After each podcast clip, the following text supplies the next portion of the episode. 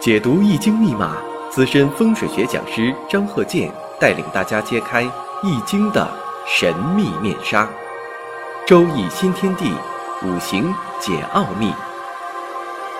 请听周易五行。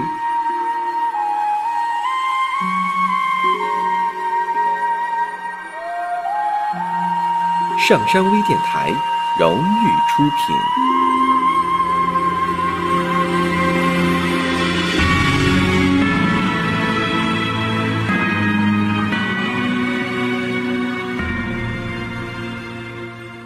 大家好，我是张和建。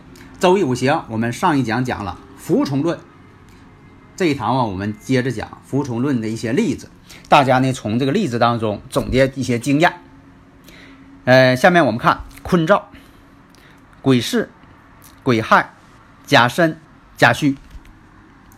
大运我们看甲子三岁起运，甲子乙丑、丙寅、丁卯、戊辰。己巳庚午，说到这个排大运呢，大家呀还是听听我这个五行大讲堂。而且呢，我每一堂啊讲的呀都特别详细，很少有像我这么详细的。那么呢，还有这个不会排大运的，你像说排完了呢，发现吧，确实是他也知道这个顺排逆排，但是呢，他好像不是搁月柱上起的大运，不知道搁哪个柱上弄的一个大运。所以这个呢，就说的顺排逆排，确实有的时候对这个初学者呀，整的是晕头转向，啊，但是大家熟了就好了啊。那么我分析一下，像这个日主甲木，所以说生日五行先看日主，甲木呢，看一下天干有两个癸水相生，时上又有个甲木相帮，这个五行是什么呢？是属于身弱印旺。有点这个水多木漂的感觉了。那么亥水当中呢，也有甲木的根，所以总体来讲呢，有的时候这个印星旺吧，也算旺。而且我以前讲过，我说女士的这个生日五行啊，你的出生日时辰如果出现了印星很旺，印星很旺，也是不利婚姻的。印星旺的人呢，就说性格特点吧，有些固执这方面的。总体这方面感觉，所以说它也影响到这个感情这方面，所以最好呢有这个财星啊克制一下他的这个印星旺水，所以这个人呢说话呢就是循规蹈矩的，有条不紊的。那么看一下婚姻宫，婚姻宫呢申金，日主甲申，制作结角，这婚姻宫呢正好要结甲木。身亥相害，这代表什么呢？在婚姻上，她感情是受到压抑的，丈夫脾气不好，总给她家庭暴力。那么五行上看呢，她这个五行两个这个印星相生，所以说呢，你像说下边这个申金，申金呢是克自己的。女士克自己的叫官星七煞，都代表丈夫星、夫星，所以古人在论的时候啊，在以前是正官星代表丈夫，偏官七煞代表情夫。现在来说吧，有的时候也用这个七煞呢，也代表丈夫，不见得说一定用官星。假如说，呃，这个女士她五行当中没有官星，那就以七煞为丈夫。论的时候要灵活一些。大家如果有理论问题呢，可以加我微信幺三零幺九三七幺四三六，咱们共同探讨。然后这个呢，甲木弱，如果说甲木要强，下边做这个申金七煞，这个问题倒不大。现在他的甲木太弱，申金呢正好克自己结角，所以两个人呢就是在单位呀，以前是做什么的呢？都是工人，做这个模具的。就是把这个沙子翻沙，翻完沙之后呢，给弄成模型，然后往里边呢倒铁水儿。后来呢，这个丈夫下岗了，做什么呢？做这个清洁工。所以啊，从五行上来看，你像做这个虚土，虚土本身呢，其实我认为什么呢？这个土啊本身呢，它都可以生金，不要认为说的，呃，这个土不生金，那个土才生金的啊，不要那么论。还有就是说，这个岩石它也属土。不要认为说岩石属金，那就把这个母子关系给弄错了。因为什么呢？金属是从矿石当中提炼出来的，他们是母子关系，不是兄弟关系。不要认为说这个岩石是金，金呢还可以呃提炼金，那么他们之间的母子关系就变成了兄弟关系了，这个不对。所以说呢，岩石属于阳土，我们种地这个土叫做阴土，只有阴土能够生长万物。那么这个岩石呢，本身呢它不能种地，它不能生长植物，但是它们都是土。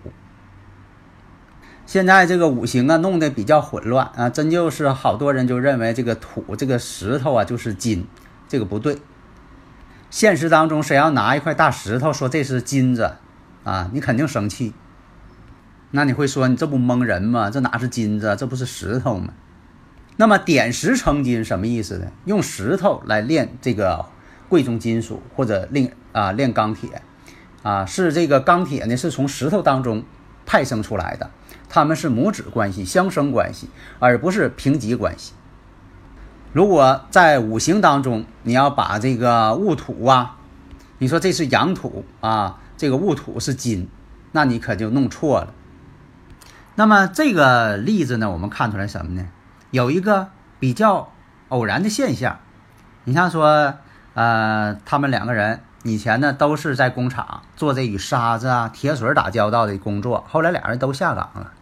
呃，丈夫呢，然后做了这个清洁工作，他也是跟着帮忙，做一些这个像给这个办公楼啊擦擦窗户、擦擦地、洗洗地毯。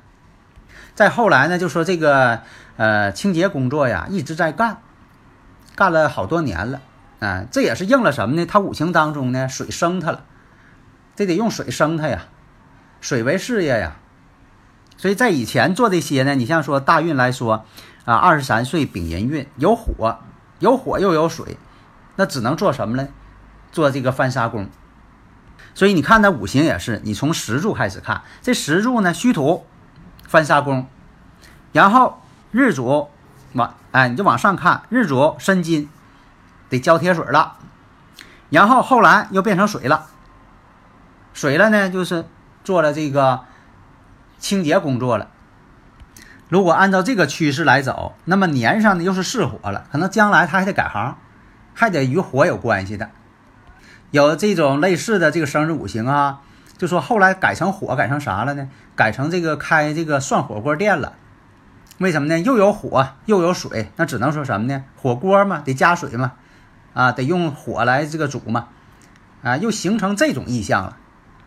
但是呢？这个五行哈，这个生日五行不适合做生意啊。现在她老公这个生日五行呢，就说没有看到，看到的只是她的，她的这种五行呢，也可以就说映衬出来他们俩的一个命运走势。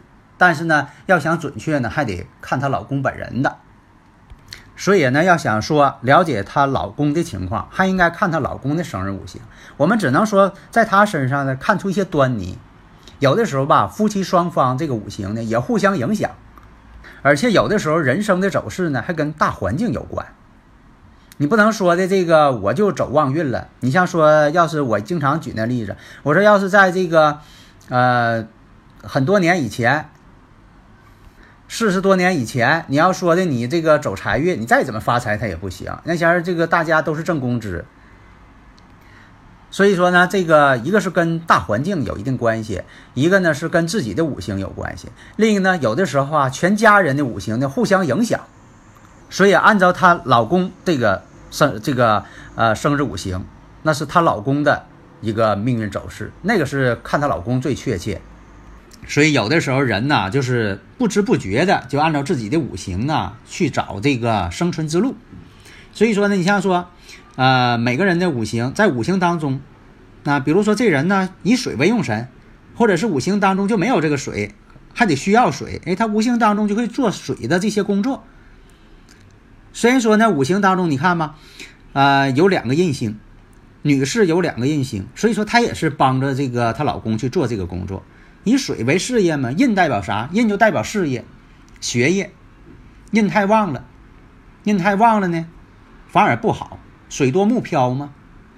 干什么工作不稳定了，四害相冲，那一生都在奔忙，总是在奔波。所以我也说嘛，我说有这个人身相冲，四害相冲，这都属于一马相冲。所以啊，这个生日五行当中呢，呃，古人在论呢是什么呢？先前看年上，然后看月。你看早运，比如说的这个早先这个运气看年，啊，未来这个运气再往下就看月，啊，中年运势这个月是很重要，中年运势。然后这个中晚年呢，你像说看日主，晚年呢看时辰。但这个呢，我给反着看，哎，反着看呢，跟他这个呃命运走势呢也相符。也有不看大运的，但是正宗的还是看大运啊。你像说这个大运，丙寅大运。流年是戊午，就看这女士的生日五行戊午年。那么丙火生戊土，大运这个生这个年上戊土。那么这个戊土呢，又与这个戊癸相合，而且寅午戌又合火局。因为什么？你看这大运啊，丙寅本身就跟他婚姻宫相冲了。丙寅呢，就看年龄，二十三岁大运。这部大运当中呢，相冲了，那肯定要成婚了。而且寅午戌相合，成局了。寅木呢，又与这个亥水呢又相合，寅亥又相合。你看三合六合全有了。所以这一年呢，命主呢成婚，动婚了，成婚了。但现在这婚姻吧，我以前讲过，比古代呀难判断多了。古代是什么呢？入洞房。举行婚礼，这都是同一天进行，是一回事儿。现在什么呢？你说以这个入洞房算结婚呢，还是以说的这个谈恋爱啊登记？你说这个领结婚证算结婚呢，还是说他俩举行婚礼算结婚呢？有的时候这三个事儿啊都不挨着，所以说这个测婚姻呢，往往是以这个事实婚姻为参考点。所以说呢，不能以这个你说那年领证，但是你说在五行上能不能有所显示呢？可能也有所显示，啊，这我也看过，是吧？有这种情况。你说这个举行婚礼，以前我讲过，我看过好几对新人了，啊，搁这个男方家办过一回婚礼，然后又搁女方家又办过一回婚礼，因为这个两地他俩是外地的，啊，离得又比较远，那两下办两回婚礼。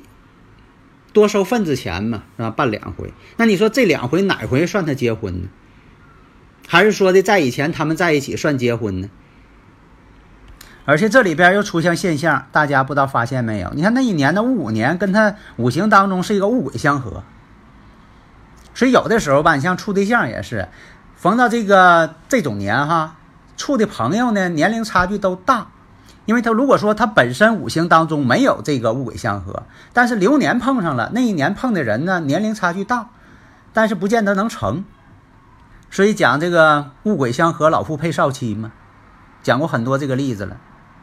那么我们再看大运戊辰，流年戊寅，这一年我们看戊寅年跟他婚姻宫呢寅申相冲，因为我以前讲过，我说女士这个印星太旺的也爱离婚，为什么呢？性格太犟。